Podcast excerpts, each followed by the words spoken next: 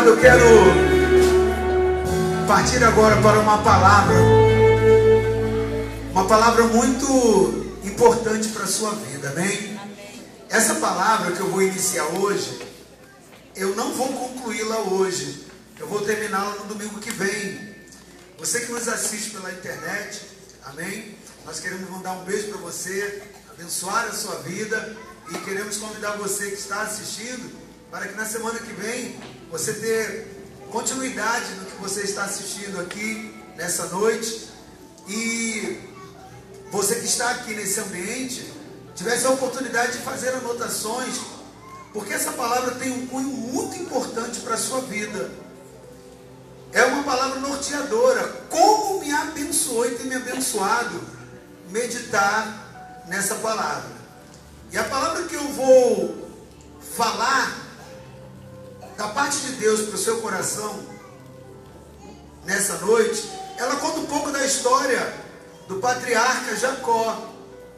Quando você vê a palavra se referindo a Jacó, está falando de um dos patriarcas. Jacó foi um homem que teve o nome mudado para Israel. Então, quando hoje nós falamos o Deus de Israel, nós estamos querendo dizer que é o Deus do patriarca Jacó. Ele foi neto de Abraão. Abraão foi pai de Isaac, Isaac, pai de Jacó. Ok? Tiveram outros filhos. Amém? Mas essa genealogia foi uma genealogia marcada pela aliança. Amém? E hoje eu quero falar um pouco, né, nessa semana, na semana que vem, a respeito dos rebanhos de Jacó. Uma palavra muito abençoadora, porque Jacó teve uma experiência. Hoje eu não vou entrar história de Jacó. Vai ser só uma pincelada. Porque eu preciso nessa noite preparar um entendimento seu a respeito dos princípios que envolveram a experiência que Jacó teve com Deus, para que você, entendendo esses princípios, consiga enxergar o que aconteceu na história que nós vamos ler agora. Então eu quero falar um pouco sobre o rebanho de Jacó, o rebanho malhado, salpicado e listrado. Amém? Semana passada nós tivemos um ato profético maravilhoso aqui. Amém? Um ato profético muito importante. E algumas pessoas, é, de uma certa forma, ficaram um pouco curiosas, integradas. Ato profético, será que esse negócio de ato profético é algo de Deus? Será que isso acontece? Né? Qual é o cunho espiritual? Hoje eu quero entrar um pouquinho mais. Porque se você é filho, um filho, ele é na, um filho de Deus, Deus é espírito, amém? Amém. E sendo Deus espírito, nós também somos espírito, porque nós fomos gerados por Deus, amém? amém? E aquele que é filho, ele discerne, o filho espiritual, ele discerne as coisas espirituais. Então, uma pessoa na condição de filho espiritual de Deus, ele tem que discernir o coração, o ambiente espiritual de Deus e compreender o que significam os atos proféticos que a palavra dá. Amém? E quando você pega esses conceitos e aplica na sua vida, certamente você é bem sucedido. Porque tudo que Deus faz, propositalmente, é para te abençoar. Sempre para te abençoar. Então eu quero ler dois textos hoje eu vou ler antes, o primeiro é um texto que a gente vai falar nele vários momentos, né? hoje na semana que vem, que está lá em Apocalipse 1, de 4 a 6. E depois eu vou ler o texto de Gênesis, capítulo 30, de 31 a 41, que vai falar sobre a história do rebanho de Jacó. Amém? Então eu quero preparar para você antes, como eu falei, falar um pouco sobre princípios para que você entenda o que, que aconteceu com Jacó. Por que, que ele se moveu naquele momento, naquela forma, amém? Então vamos para o princípio primeiro. Apocalipse 4, perdão, Apocalipse 1, de 4 a 6.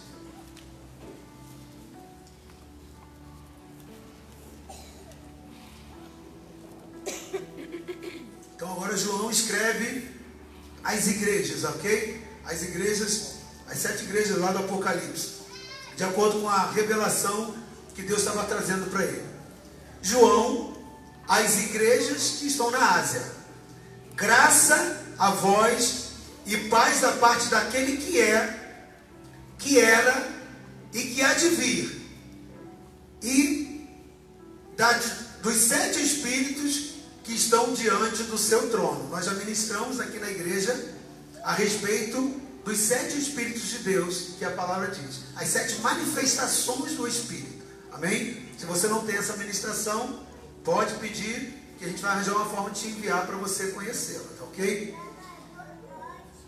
E da parte de Jesus Cristo, que é a fiel testemunha, o primogênito dos mortos e o príncipe dos reis da terra, aquele que nos ama e pelo seu sangue nos libertou dos nossos pecados. Aleluia. Glória a Deus. E nos fez reinos, reino, ou em outras traduções, reis e sacerdotes para Deus, seu Pai. A Ele seja glória e domínio pelos séculos dos séculos. Amém. Esse texto está dizendo que Deus nos fez reis ou reino e sacerdote. Diga para quem está ao seu lado: você é rei, você é sacerdote. A não ser que esse sangue de Jesus não esteja sobre a sua vida, conforme a gente leu. Porque a Bíblia está dizendo que bendito né, seja o Pai de nosso Senhor Jesus Cristo, ok? O qual nos fez assentar nas regiões celestiais em Cristo. E aí, quando a gente reporta para esse texto do Apocalipse, ele nos diz que a chegar nessa condição foi exatamente mediante isso. O sangue de Jesus que nos possibilitou. Volta lá no versículo 5. E da parte de Jesus Cristo, que é fiel testemunha, então ele está liberando graça e liberando paz, amém? Da parte de Jesus Cristo, que é fiel testemunha, primogênito dos mortos. O que é primogênito? Primeiro. É o primeiro filho. Quantos são filhos aqui?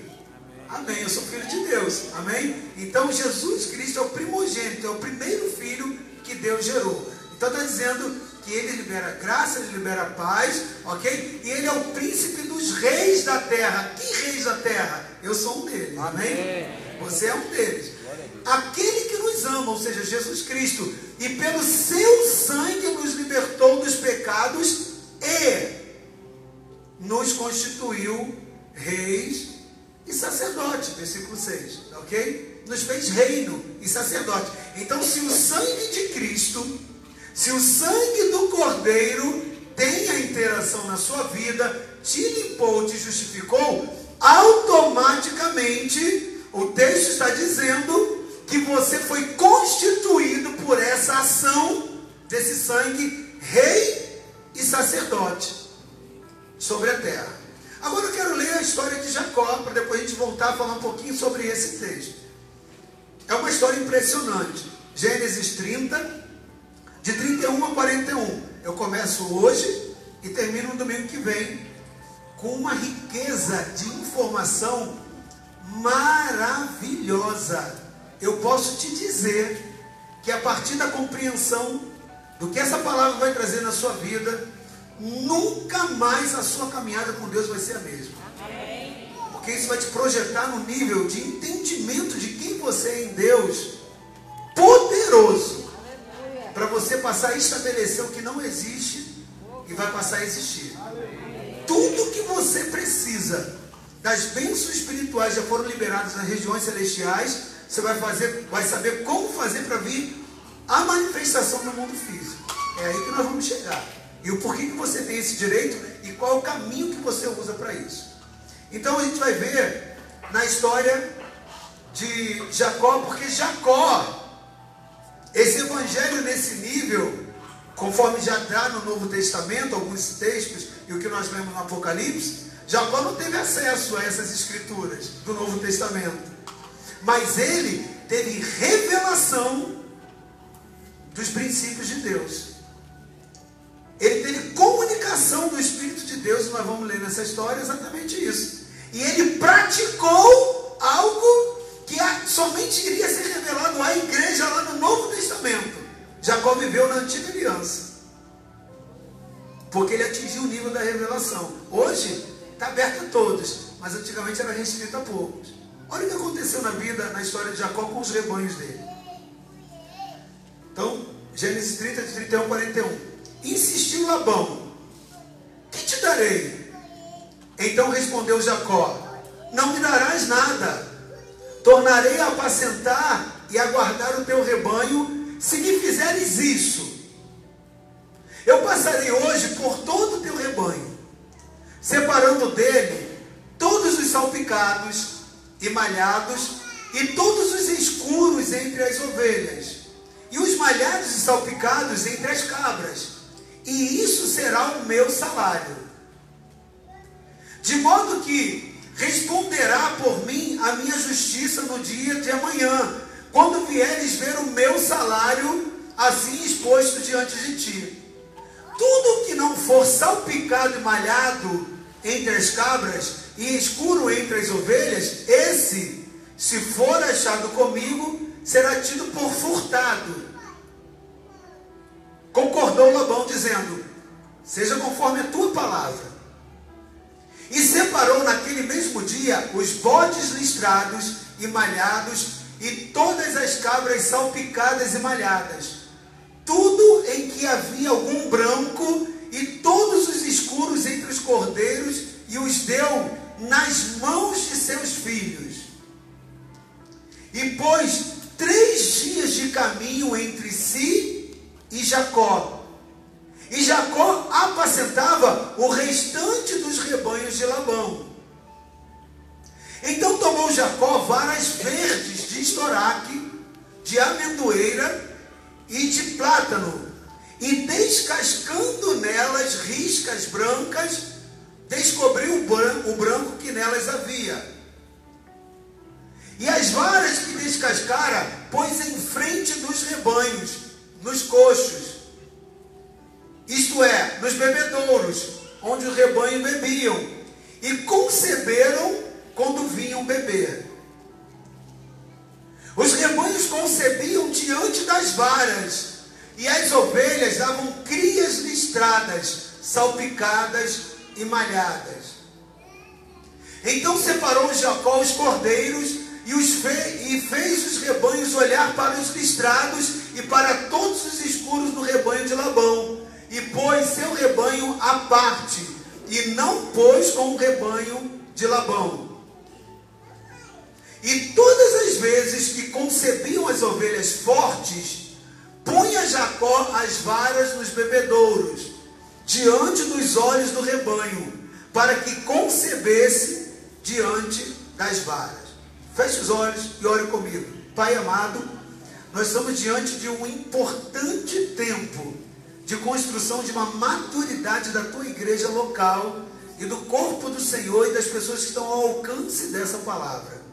Meu Deus, uma palavra muito importante, norteadora de uma vida de intimidade de um homem que anda pelo curso do Espírito, que não vive pela carne, para que possamos entender as manifestações espirituais do Senhor meu Deus, o texto, o texto que nós lemos lá, Pai, de Apocalipse, ele diz que a graça e a paz vêm da parte daquele que tem os sete espíritos do Senhor, as sete manifestações do teu espírito.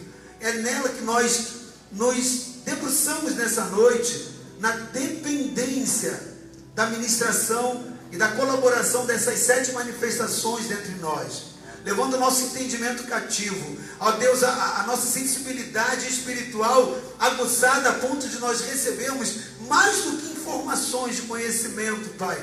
Recebemos revelações da tua parte. Apoiados nessa confiança, é que nós nos disponibilizamos para o Senhor, te pedimos essa unção nessa noite, ó Deus, a revelação do Senhor para essa noite e na continuidade dessa palavra semana que vem. Oramos assim no nome do teu filho Jesus. Amém. Glória a Deus. Queridos, como eu falei, que história impressionante essa história de Jacó. Mas ao mesmo tempo que ela é impressionante, essa história do rebanho de Jacó é muito intrigante. E dentro do próprio povo evangélico, é uma, por ser intrigante, muitos não conseguirem discernir em espírito o que ela significa, porque não atingiram esse nível de entendimento, de comunhão com Deus, muitos é, distorcem o correto entendimento e o sentido dessa palavra. E não se apropriam daquilo que as verdades espirituais querem nos dizer. Eu já vi tanta gente falando tanta coisa a respeito dessa história, né? tantas pessoas sem compreensão espiritual, e alguns acham até que é mandinga gospel que ele fez, né? Não consegue entender o que é um ato profético, a revelação do ato profético. Porque a pessoa que não anda navegando no Espírito de Deus, ela não vai conseguir realmente ter compreensão. A Bíblia diz que as coisas do Espírito são discernidas espiritualmente. E a coisa mais ilógica é uma pessoa, na sua razão carnal e humana, tentar conseguir discernir as coisas do Espírito. Não se discerne. As coisas do Espírito são discernidas espiritualmente. Mas essa história de Jacó é uma história apaixonante. E ela nos traz um favorecimento de capacidade de, de, de, de riqueza, de interpretação maravilhosa, querido. E nós precisamos abrir nossa mente, nosso coração, para entender a relação nossa na condição de filho com o reino de Deus. E com aquilo que Deus tem liberado para nós na condição de filho. O governo, o direito de exercer reino, de ser reino e exercer então por isso a condição de rei e a condição de sacerdote. Então, querido, caminhar nessa história é uma, é uma oportunidade que nós temos, principalmente para aprender princípios espirituais. E o que, que, são os princípios espirituais? Você já tem me visto falar sobre isso, ensinar. Os princípios espirituais, eles são verdades espirituais para as nossas vidas. Então, o livro de Gênesis ele é um livro de origem. O livro de Gênesis, ele é um livro de história, a história das origens. E por ser um livro de origem, por ser um livro de história das origens, ele comunica basicamente o que todo o restante da Bíblia fala e ensina no tocante aos princípios espirituais, às leis espirituais. E aqui na história de Jacó, a princípios espirituais, a leis espirituais que nós precisamos alcançar no discernimento do Espírito para nós tomarmos posse e nos relacionar na condição de reino e de sacerdote e conseguir mudar situações através da autoridade que nós temos. O problema é que muito de nós sofre sem saber a força e o poder e a capacidade que está dentro de nós. Nós não mudamos ambientes se nós não soubermos a capacidade que está dentro de nós. Eu tive, quando nós estudávamos, né, eu e a minha esposa, na formação é, para pastores, para líderes, nós tínhamos um, um, um líder, né, um bispo, que hoje é falecido, e ele era um professor, era um mestre é tremendamente capacitado. E ele muitas das vezes ele aguçava né, o nosso sentido né, daqueles que ele estava preparando, dizendo, olha, e é uma verdade. Ele fala o seguinte: imagina, porque nós éramos de um, nós visitávamos, ele era de uma cidade chamada Itaocara, lá no Rio de Janeiro, é o interior do Rio de Janeiro. E ali eu já fui algumas vezes lá, minha esposa também, né, onde ele, ele tinha casa, a família tinha casa. Então ele falava com a gente muito a respeito daquele exercício prático de uma realidade ali, porque haviam os bois que iam ser abatidos naquele lugar. E como que era feito? Era um processo muito rudimentar, não hoje em dia, né? Hoje em dia as coisas são mais tecnologia mais fácil para se abater um boi, é de uma forma muito diferente. Mas antigamente, lá em Itaúcara, eu tive a oportunidade de ver isso. Como é que era feito? Existia um caminhozinho assim, ó, bem estreitinho, de madeira, dos dois lados, que não dava posição para o boi voltar. Então eles colocavam, tocavam o boi ali para aquele lugar, e aquele boi entrava naquele local. E esse bispo falava muito sobre esse exemplo, repetia várias vezes para a gente. E que verdade, querido, que sabedoria. Uma linguagem simples, mas que realmente nos fazia entender que às vezes nós entramos nessa condição.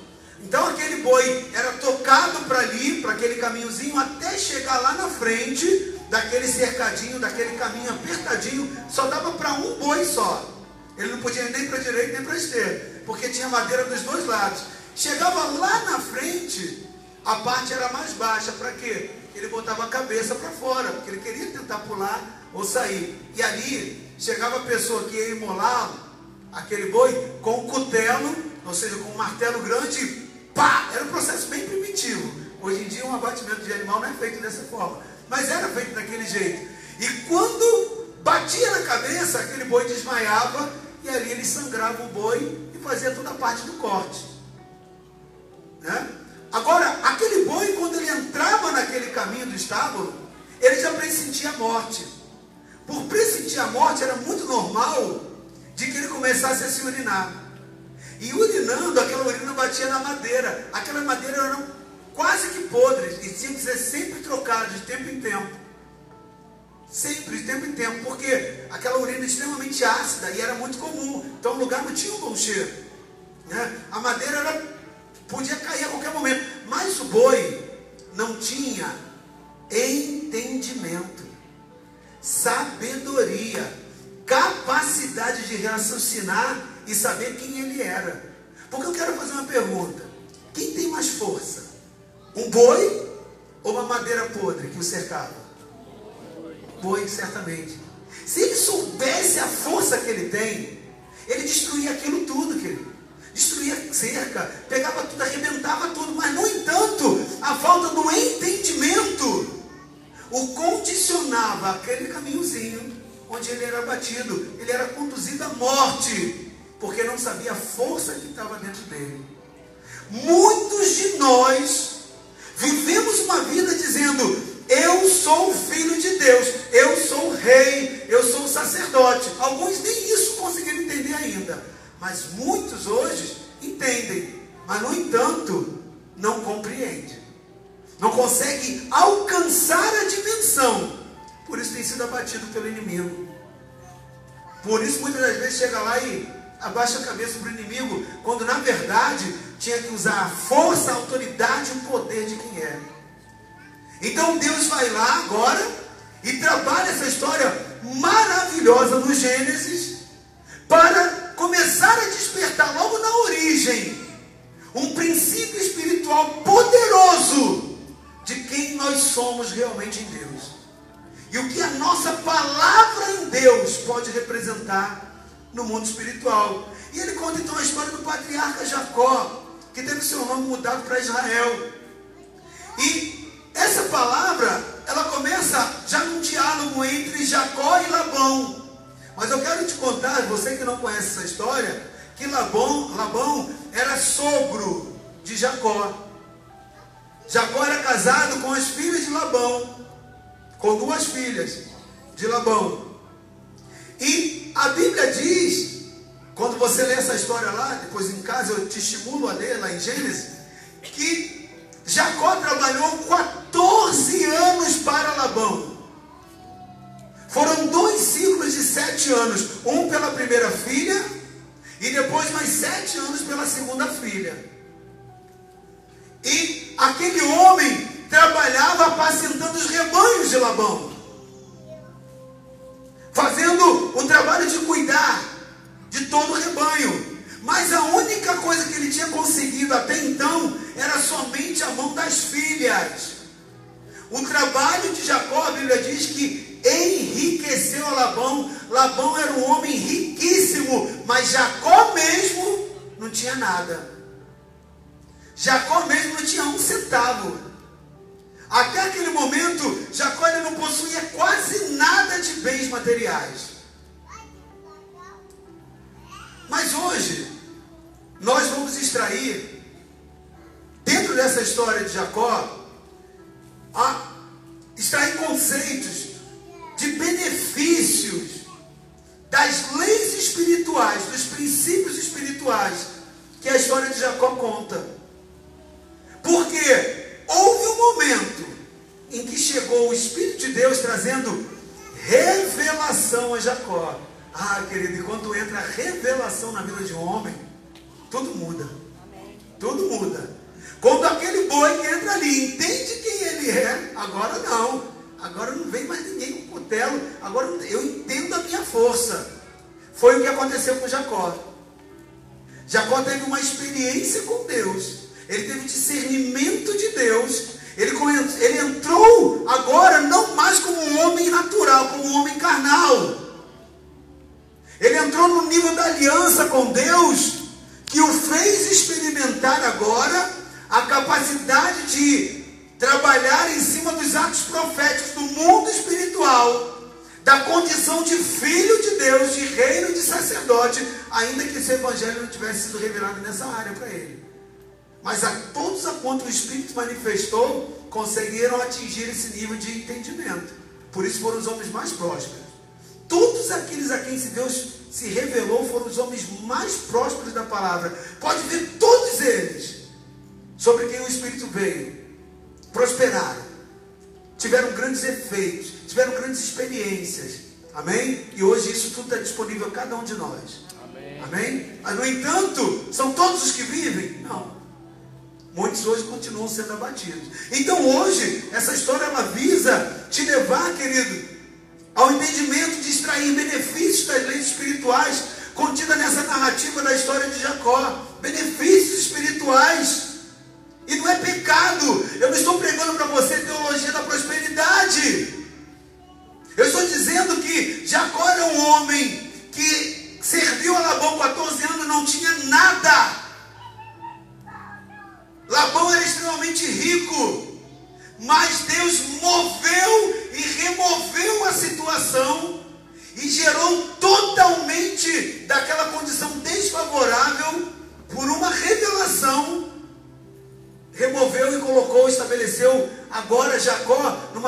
condição altamente favorável. Porque no texto que nós lemos, você viu que acabou fazendo com que o, o rebanho dele fosse grande demais.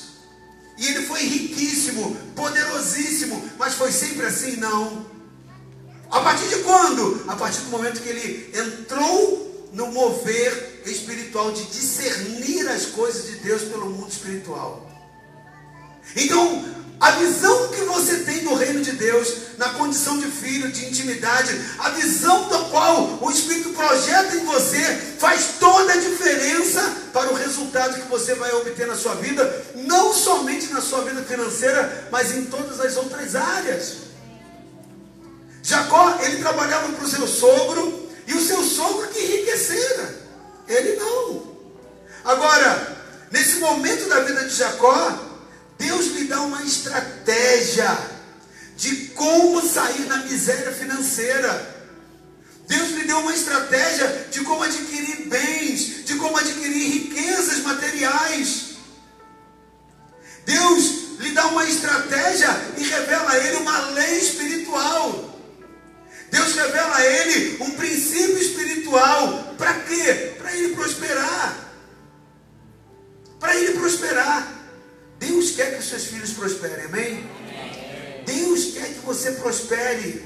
E eu não estou falando só de prosperidade a nível financeiro, porque prosperidade é ausência de necessidade. E tem muita gente que hoje tem muito dinheiro, mas tem cheio de necessidade, tem uma vida, tem, cheio, tem doenças, né? tem crises conjugais, tem, tem famílias desestruturadas, não são prósperos no sentido bíblico. Podem ter até recursos, mas não tem prosperidade. Por quê? Porque a vida é, marcada por ausências e por vários níveis de necessidade. Prosperidade, ele te supre tanto na área financeira, como ele estabiliza você na condição de ser detentor do suprimento em todas as áreas que você tem. E é sobre isso que nós estamos falando nessa noite. Querido, nós temos aprendido, conforme o texto que nós lemos de Apocalipse, que nós somos reis e sacerdotes. É isso que nós lemos lá em Apocalipse 1, 5 e 6. A Bíblia diz que nós fomos lavados pelo sangue de Jesus. E Ele nos constituiu reino, Ele nos constituiu reis e sacerdotes. Vamos falar um pouquinho dessas duas condições. Como sacerdotes, nós somos na presença de Deus. O que é o sacerdote? Sacerdote é aquele que faz ligação entre Deus e os homens. Consegue entender? Sacerdote. Na sua casa existe um conceito familiar. O marido, a Bíblia diz que ele é o sacerdote da sua casa. O que, que significa? Ele é o representante. É como se fosse o representante da classe, né? Às vezes você está lá na sua faculdade, às vezes você está lá na sua escola, né? Acontece isso, né? Ah, nós temos que ter um representante da classe. Né? Aqui na Batista Filadélfia, no lugar onde você congrega, amém? Nós temos um representante da igreja diante de Deus. No caso sou eu né, e a minha esposa, somos representantes, somos sacerdotes nesse lugar. Você também é sacerdote onde Deus te estabeleceu, no seu, na sua posição de autoridade, no seu ministério. Você é sacerdote na sua casa, você é sacerdote também. A Bíblia diz que todos nós fomos constituídos sacerdotes. Você tem um nível de intermediação entre Deus e os homens. Então é isso que faz o sacerdote ele representa para aqueles homens a voz de Deus. E ele leva para Deus a voz, né, a representatividade do que aqueles homens querem dizer. É o representante legítimo de Deus. Amém? Então a Bíblia diz que em Cristo nós fomos rei, feitos reis e sacerdotes. Então, como sacerdotes, nós entramos na presença de Deus. Mas por quê? por causa daquilo que o sangue de Jesus fez por nós. O que me habilita a entrar na presença de Deus? O que Jesus fez. Amém? Ficou claro isso para você? Sim ou não? Como sacerdote, então, que nós estamos na presença de Deus por causa daquilo que Jesus Cristo fez. A obra de Jesus Cristo foi aceita pelo Pai. E quando hoje você pede algo ao Pai, você pede em nome de quem? de Jesus Cristo. E o Pai assim faz. Então, quando você também intercede por uma pessoa, quando você ora por uma pessoa, quando você pede algo por aquela pessoa, você está sendo um sacerdote. E esse sacerdote é aquele que tem a função de fazer ligação entre Deus né, e a pessoa por quem você intercede. Isso é o ofício de sacerdote. Por isso que hoje todos nós, na condição de sacerdote, podemos orar por alguém, podemos estabelecer a bênção de Deus. Todos nós somos representantes. Ah, pastor, que isso? Mas eu posso ir direto a Deus sem intermediação. Sim, o véu foi rasgado, mas para você ir na condição de sacerdote. Mas todo mundo tem a possibilidade né, de ter um sacerdote sobre si, e Deus sempre vai levantar esses modelos para poder representar você também diante dele. Por isso que 2 Coríntios 5,20 diz: de sorte que nós somos embaixadores da parte de Deus, como se Deus rogasse por nós. Então Deus nos deu essa condição. Amém? Alguém vai te representar diante dele, mas você também tem autoridade de chegar e representar alguém para ele. Está claro isso para você? Conseguiu entender esse princípio? É um princípio bíblico, é uma condição bíblica. Agora preste atenção: o que, que nos habilita a chegar diante de Deus? Aquilo que Cristo fez. Eu sou sacerdote por aquilo que Cristo fez. Então essa obra de Jesus Cristo na cruz, né, ela me hoje me habilita na condição sacerdote orar por alguém, interceder por alguém. Então, quando você intercede e pede algo, ali você está sendo um sacerdote que faz ligação, intermediação entre Deus e os homens. Mas a Bíblia também diz que em Jesus nós fomos constituídos reis. Nós fomos constituídos reis. Ou seja, como reis, nós precisamos aprender a determinar. Porque é isso que o rei faz. Ele determina ele, ele emite decretos, né? ele emite ordens. Como reis, nós precisamos ordenar. Como reis, nós precisamos comandar. E quando assim nós fazemos, nós não fazemos, nós o fazemos baseados naquilo que Jesus Cristo é em nós. Nós governamos, somos reis, não por aquilo que Cristo fez, mas por aquilo que Cristo é em nós. Então preste atenção, vou recapitular para o seu entendimento. Como sacerdote, eu sou sacerdote por aquilo que Cristo fez pela minha vida. Ele fez lá na cruz. O sangue dele me habilitou a entrar diante do Pai. Amém? E agora poder interceder. O, céu, o, o véu foi rasgado por aquilo que ele fez. Mas como rei, eu exerço comando e autoridade não pelo que Cristo fez, mas por aquilo que Cristo é em minha vida. Isso tem muito valor e você vai entender daqui a pouquinho mais lá na frente, ou talvez semana que vem, depende de onde a gente conseguir chegar na noite.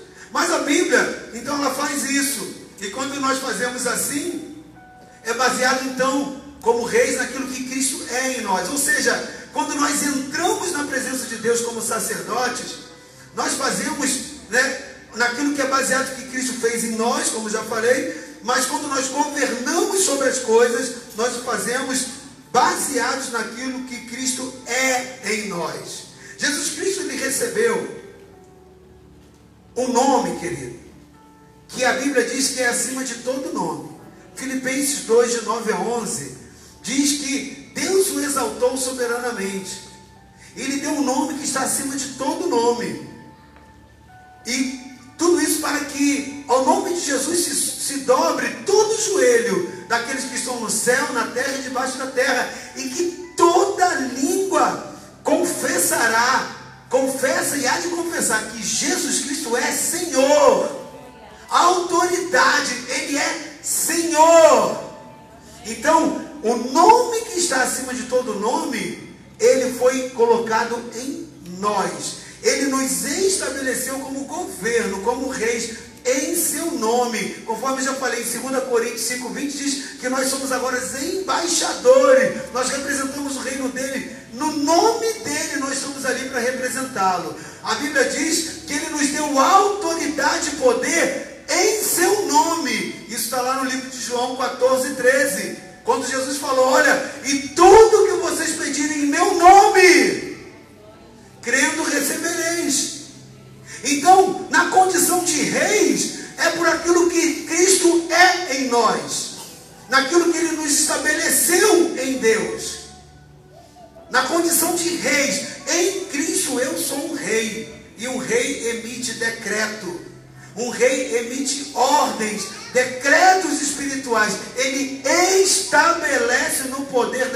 palavra. Está claro para você até então? Podemos prosseguir então? Amém. Então, querido, lá em Marcos 16, 17, 18 também fala isso. Em meu nome, vocês vão falar em novas línguas, vocês vão expulsar demônios, vocês vão fazer né, coisas até maiores. É no nome de Jesus, nome que está sobre nós, querido. Ele estabeleceu o nome dele em nós, e é nesse nome por quem ele é. Porque, por quem a Bíblia diz que ele é e a autoridade que ele tem. Nome colocado acima de todo nome. E esse nome está em nós. Foi delegado a nós como autoridade. É que nós temos capacidade e condição para estabelecer decretos como reis. Como sacerdote, fique frisado. É por aquilo que ele fez. Como reis, é por aquilo que ele é em mim eu posso autorizar, eu tenho autoridade no mundo espiritual, em nome de Jesus, para estabelecer e para destituir. Está claro isso? Então, querido, preste atenção. O processo todo é que muitas pessoas não conseguem entender esse discernimento como Jacó discerniu. E muitas pessoas hoje, mesmo na nova aliança, no Novo Testamento, não conseguem alcançar isso pela falta de enxergar no espírito. Então eu quero caminhar agora com você algumas verdades espirituais. Eu quero construir com você um pedaço dessas, dessas verdades espirituais para que na semana que vem, quando a gente for entrar um pouquinho mais na história, fique mais fácil de você poder compreender. Nós precisamos enxergar no Espírito, governar, reinar em Cristo, significa, entre outras coisas, que aquilo que você enxerga com os teus olhos no espírito, essa visão espiritual, ela é mais válida do que a real. Tudo que você enxerga no reino do espírito, com a visão espiritual, preste atenção, ela é mais forte, mais importante do que aquilo que você pode enxergar no mundo físico. A Bíblia diz que Deus ele é espírito espírito. Deus é espírito. Então as coisas que Deus manifesta, elas são no mundo espiritual. Agora, Você foi gerado de Deus? Sim ou não? Sim. Você foi feito um espírito. Amém? E no espírito você precisa entender e ver as coisas que Deus faz no mundo espiritual. Você precisa, no espírito, enxergar o mundo espiritual. O problema é que muitos crentes não conseguem se estabelecer, não conseguem ter uma vida vitoriosa de triunfo, porque ele anda uma vida carnal, ele só anda naquilo que ele vê no mundo físico. Ele esquece que ele é um espírito, ele, enxerga, ele esquece de enxergar no reino espiritual. Agora eu quero te dizer o seguinte: essa visão espiritual que o Filho de Deus pode ter no reino do Espírito, ela é mais real do que aquilo que você pode enxergar com seus olhos físicos naturais. E eu vou te provar isso. A Bíblia diz lá em Hebreus 11 que tudo que veio a existir está lá no versículo 3. Hebreus 11, 3. Tudo que veio a existir, que existe hoje sobre a face da terra, e que nós podemos ver hoje aqui no mundo físico, ele veio por aquilo que não se vê, por aquilo que está no mundo invisível. Está lá, ó. Pela fé, entendemos que os mundos foram criados pela palavra de Deus, de modo que o visível não foi feito daquilo que se vê. Aquilo que é visível não foi feito daquilo que se vê, ele foi feito daquilo que você não vê, daquilo que é espiritual, que você só vê com os olhos espirituais, não com os olhos carnais. E isso é mais forte é mais poderoso e mais verdadeiro do que o que você vê. Mas, no entanto, nós não trabalhamos desse jeito. Você quer ver como que as coisas do Espírito, as coisas que não são feitas daquilo que se vê, são mais importantes e elas são eternas? Você hoje está sentado aí numa cadeira, ok? A sua cadeira é resistente. Essas cadeiras estão aí, elas suportam até 180 quilos. Se tiver alguém com mais de 180 quilos, está pela graça, pela fé. Mas a maioria aqui, acho que todos, todos, pela fé todos, estão abaixo de 180 quilos, amém? 182 quilos. Então essa cadeira nos suporta, amém? Amém, amém ou não amém? amém? Ela nos suporta. Você tem confiança nela, sim ou não? Você sabe que dentro, né? Você sabe que a sua capacidade de peso é menor e você tem plena confiança. Ela é feita de uma matéria resistente, sim ou não? Então, querido, preste atenção. Ela é feita de uma matéria resistente.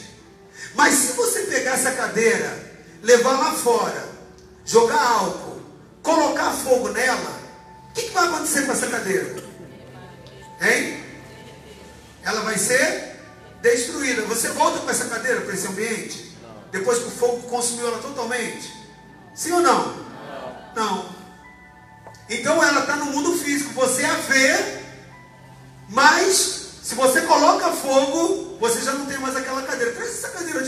Depois você bota fogo. Ela está aí, ela conseguiu resistir o poder do fogo. Agora faz isso com, faz isso com a fé. Pega a fé e tenta colocar fogo na fé. Tenta fazer isso com a esperança. Incendeia a esperança. Tenta colocar fogo no amor. Você consegue? Não. Você consegue, sim ou não? Não. E no entanto, Está lá, persevera e preserva. Por quê? Porque você enxerga a fé. Você enxerga a esperança. Você enxerga o amor. Então você não consegue destruí-la. Quem é mais resistente? Aquilo que você vê no mundo visível ou aquilo que está no mundo invisível? Você está conseguindo compreender o que eu estou falando para você? O que eu estou querendo te dizer é que a Bíblia está dizendo ali que pela fé nós entendemos que os mundos foram criados pela palavra de Deus de modo que aquilo que não era visível foi feito daquilo que se não foi feito daquilo que se vê. Você está hoje numa cadeira que foi criada para ela ser cadeira está no mundo visível. Ela antes que ter sido gerada, passada pela aceitação daquilo que aconteceu no mundo invisível. Deus deu uma visão, Deus deu uma sabedoria, Deus deu coisas que são coisas espirituais para trazer a existência. O que trouxe essa cadeira à existência foi a sabedoria que veio de Deus, foi o entendimento, a capacidade, e isso não perece, isso não pega fogo. Isso resiste mais poder e mais importância do que aquilo que se vê, porque o que se vê é perecível, é passageiro. Consegue entender? Nós precisamos, querido, aprender a enxergar no Espírito. Vai tentando reportar a história de Jacó. E vai entendendo o que, que Jacó foi trabalhando na vida dele. Jacó aprendeu a ver no reino do Espírito, porque se ele chegasse no mundo físico, era quase possível, quase que impossível.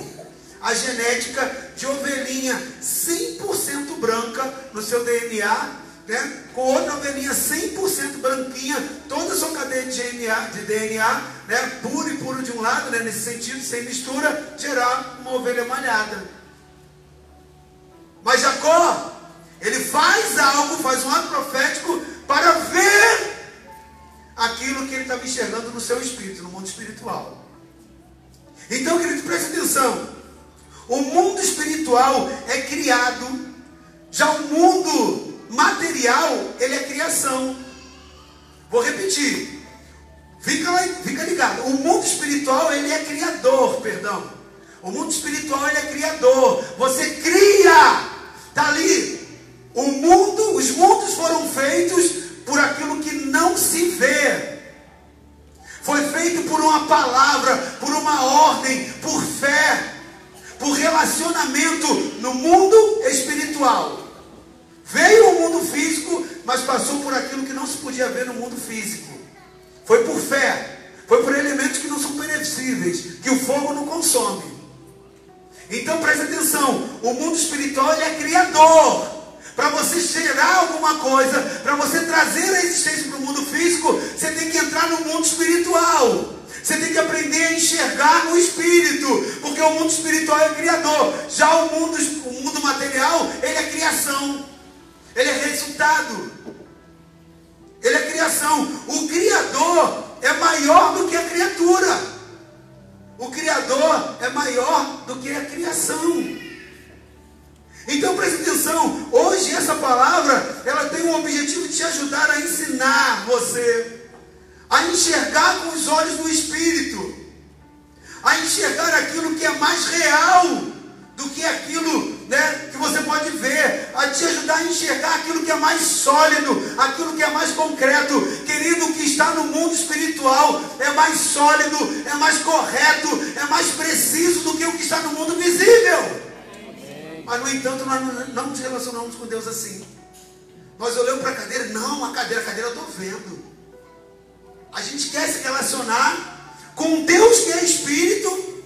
Queremos dizer que nossa relação com Deus, que é o nosso Pai espiritual, um Deus que não é natural, Deus ele age sobrenaturalmente, ele não está naquilo que é tangível, visível, porque é sobrenatural. Nós dizemos que somos filhos de Deus, queremos nos relacionar com Ele, mas não compreendemos as coisas espirituais. Por quê? Porque não conseguimos ver. Está vendo o problema que nós temos? Aí a Bíblia diz que nós somos reis e sacerdotes. E como reis nós podemos mandar decretos, mas como eu não enxergo, como é que eu vou falar? Para vir um mundo à existência se eu não vejo. Eu quero ver para crer. Enquanto na verdade você tem que crer para ver. Nós estamos andando como igreja, como corpo, na contramão da fé. O Criador é maior do que a criação. O mundo espiritual, ele é mais real do que o mundo físico. Porque o que é do mundo espiritual, a fé, a sua autoridade, as palavras de decreto de vitória, isso não pode ser cancelado, queimado, destruído. Não pode. Agora, a mesa, a cadeira, né, o emprego, as coisas que você vê, tudo isso é perecível. Tudo isso no mundo espiritual, querido, ele é mais sólido, ele é mais forte do que aquilo que está no plano físico e terreno. O que é mais sólido? Aquilo você destrói ou aquilo que você não destrói? Vou te fazer a pergunta, presta atenção, estamos terminando já. O que é mais sólido? É aquilo que você destrói ou aquilo que você não destrói? E você destrói a cadeira? E a fé você destrói? Então o que é mais sólido? O que, que para nós, filhos de Deus, tem que ser mais importante? Aquilo que nós vemos ou aquilo que nós cremos? Então nós precisamos mudar a nossa ótica a nossa forma de visão. O que é mais real? É aquilo que é pela espirituais ou aquilo que você somente consegue enxergar com seus olhos físicos. Então preste atenção, agora, quando você vai com aquele processo na cadeira que a gente deu exemplo, e você tenta fazer o mesmo processo com a fé, você vai ver, querido, que você não consegue queimar a fé.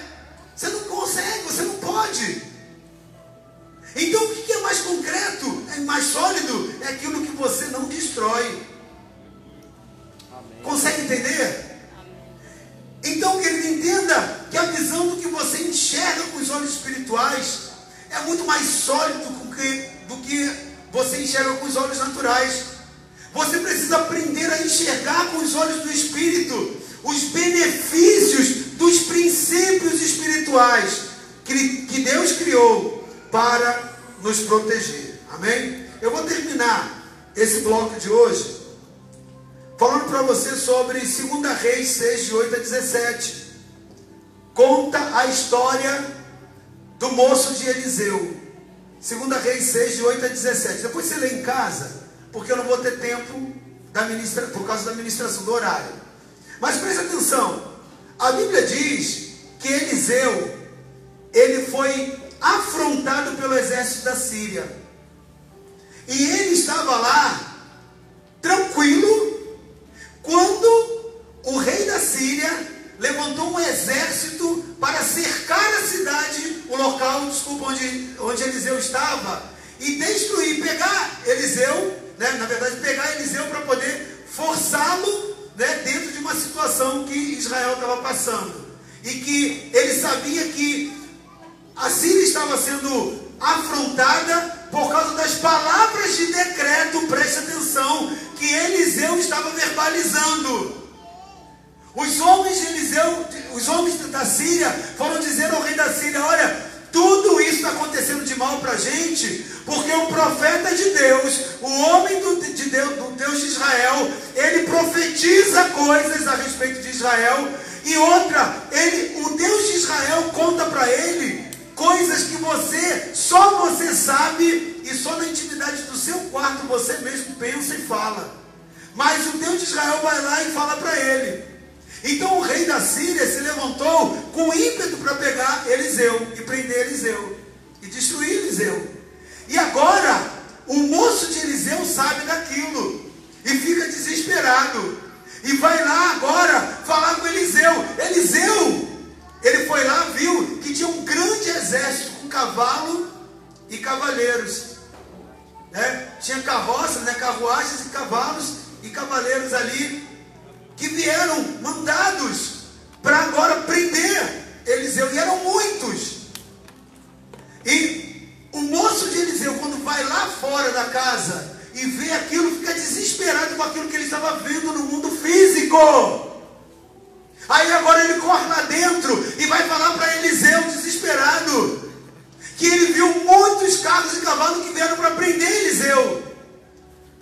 Aí Eliseu fala para ele: fica calmo, porque aquele que está conosco, o exército que está conosco, é mais poderoso do que o exército que está com eles. E aquele, aquele rapaz, aquele moço não entende isso. Eliseu tinha enxergado com os olhos do Espírito. Por isso ele não estava apavorado. Mas aquele outro menino, ainda que fosse hebreu também como Eliseu, ainda que seja do, fosse do mesmo povo, ele era tipologia daqueles que se relacionam com Deus, mas que enxergam as coisas na ótica da carne, do humano. Consegue entender? É totalmente diferente um filho de Deus que enxerga o profético de um filho de Deus que só enxerga na carne. E agora, aquele rapaz fica desesperado, mas como assim? E Eliseu olha para ele e fala o seguinte: Calma, você vai enxergar o que eu estou enxergando. Eu vou pedir a Deus. E ele ora ao Senhor: Ó Senhor, abre os olhos espirituais desse jovem, para que ele enxergue. E aí Deus ouve né, o comando né, que Eliseu dá no, nível de autoridade dele. E a Bíblia diz que os olhos daquele homem foram abertos agora. E o que, que ele vê? Carros de fogo. Carros de fogo. Ele vê muitos, em condição muito maiores de quantidade do que o exército que a Síria tinha. Eliseu estava tranquilo. O que para um era desespero, porque ele estava olhando com o olhar carnal, para o outro que vivia pela fé, de acordo com Hebreus 11, aquilo que não é visível se manifesta no visível pela fé, Eliseu estava tranquilo. O que para um carnal era desesperador, para o homem espiritual era tranquilo, porque ele sabia que maior era aquele que estava com ele do que aqueles que estavam ali para cercá-lo. Aleluia. Ele sabia. E agora, quando aquele homem vê, ele tem a visão espiritual que Eliseu estava tendo. Realmente, são muito maiores aqueles que estão conosco do que aqueles que vieram nos perseguir. O que, que é isso, querido? É a visão espiritual. Você vê dois homens no mesmo ministério, os dois eram profetas, porque o moço de Eliseu era, era, era aluno, era, era é, é, instruído por Eliseu, era o moço dele, era discípulo. No entanto, Eliseu consegue ter uma visão espiritual a respeito que o outro não. Os dois eram hebreus, os dois tinham a mesma linhagem, os dois eram da mesma escola, tinham o mesmo ministério, mas no entanto, um tinha o nível do olhar humano e outro tinha o nível do olhar sobrenatural. Aprendeu a enxergar no espírito. Aprendeu que aquilo que estava no mundo espiritual, dos valores espirituais, eram muito mais poderosos do que aquilo que a vista humana poderia conceber. E Eliseu sai vitorioso daquela situação. Glória a Deus. Amém? Aleluia. Então, querido, Eliseu fica tranquilo, olha para ele também para dizer para ficar tranquilo que aqueles que estavam com ele eram mais fortes e mais poderosos do que o exército que cercava. Eliseu ora a Deus, pede para que ele abra a visão espiritual, e aí o moço vê que ao redor dele estava toda a cidade cercada com carros e cavalos, carros de fogo, né, com seus cavalos em redor dele. O que, que é isso, querido? Ele aprendeu a olhar com os olhos do governo, com os olhos espirituais. Eu quero terminar esse bloco e essa palavra de hoje para preparar para a semana que vem, dizendo que você precisa aprender a enxergar aquilo que você não está enxergando e que é direito teu em Cristo. Há coisas que é direito teu em Cristo.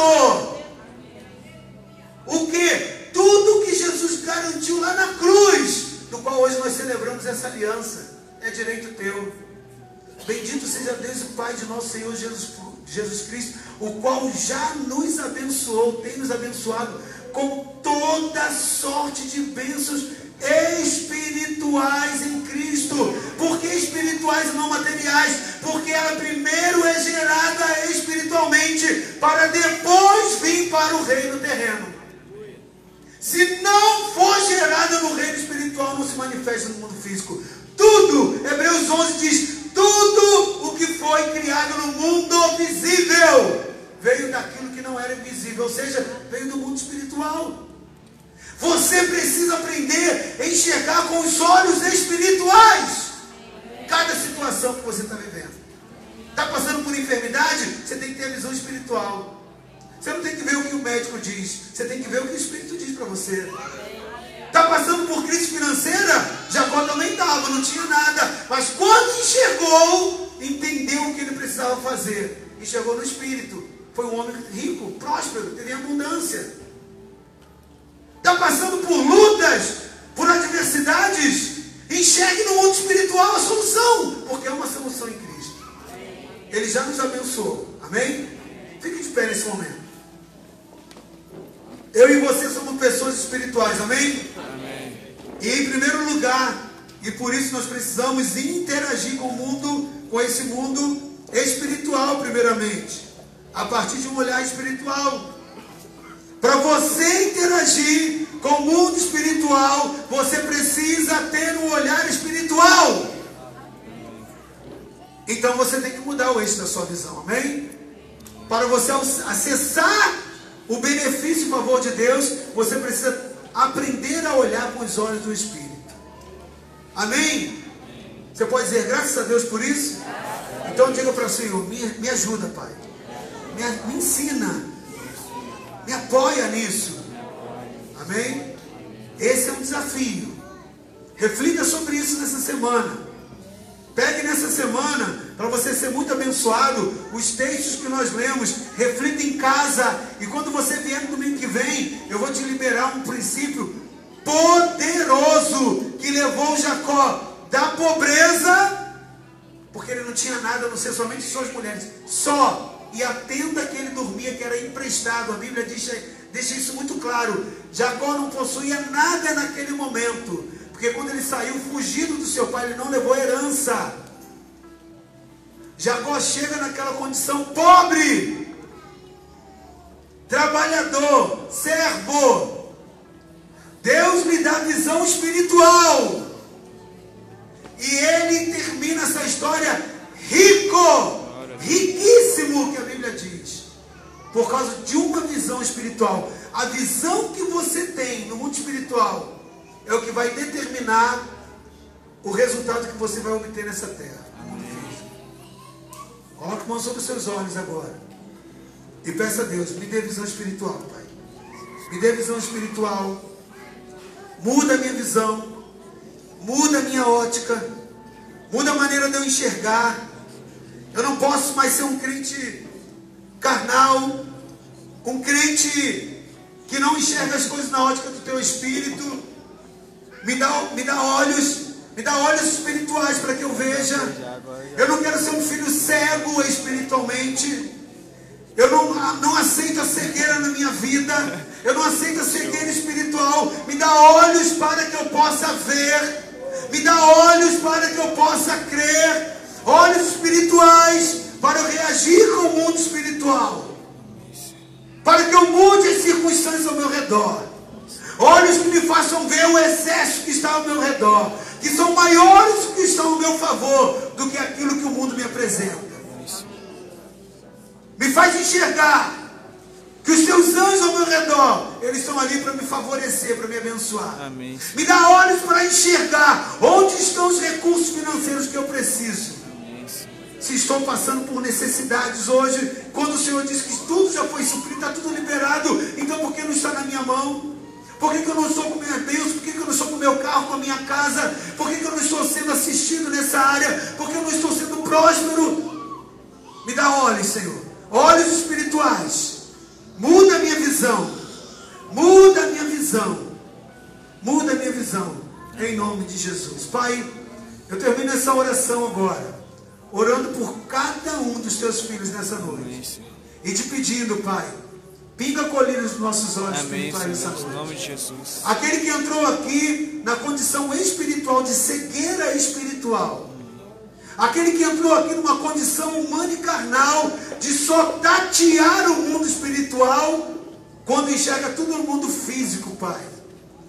Meu Deus, troca a ótica dessa visão, porque Amém. nós não somos carne, nós somos espírito. Amém. Estamos no corpo carnal, mas nós somos seres espirituais. Por isso nos dá discernimento e visão espiritual, para que possamos estabelecer as coisas que o Senhor tem para nós já geradas, toda sorte de bênção já gerada em Cristo Jesus nas regiões celestiais e que elas venham à tona, nós consigamos ver e emitir decretos em autoridade como rei e como sacerdote que somos. Também, Senhor, abençoar e favorecer os que estão ao nosso redor, representando o governo e autoridade que o Senhor nos deu sacerdotal. Amém. Em Cristo Jesus nós oramos e te pedimos que o Senhor nos prepare para a continuidade dessa palavra Amém, na semana passada. Ó Deus, em nome do teu filho Jesus. Amém, amém e amém. Amém, querido? Amém. Glória a Deus. Você pode aplaudir o Senhor? Aleluia. Ele é digno. de Toda a honra e toda a glória. Eu quero despedir você debaixo da bênção apostólica.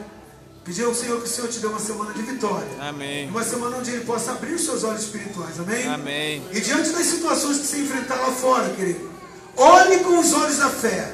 Amém. Porque muitas das vezes o olho físico vai mentir para você.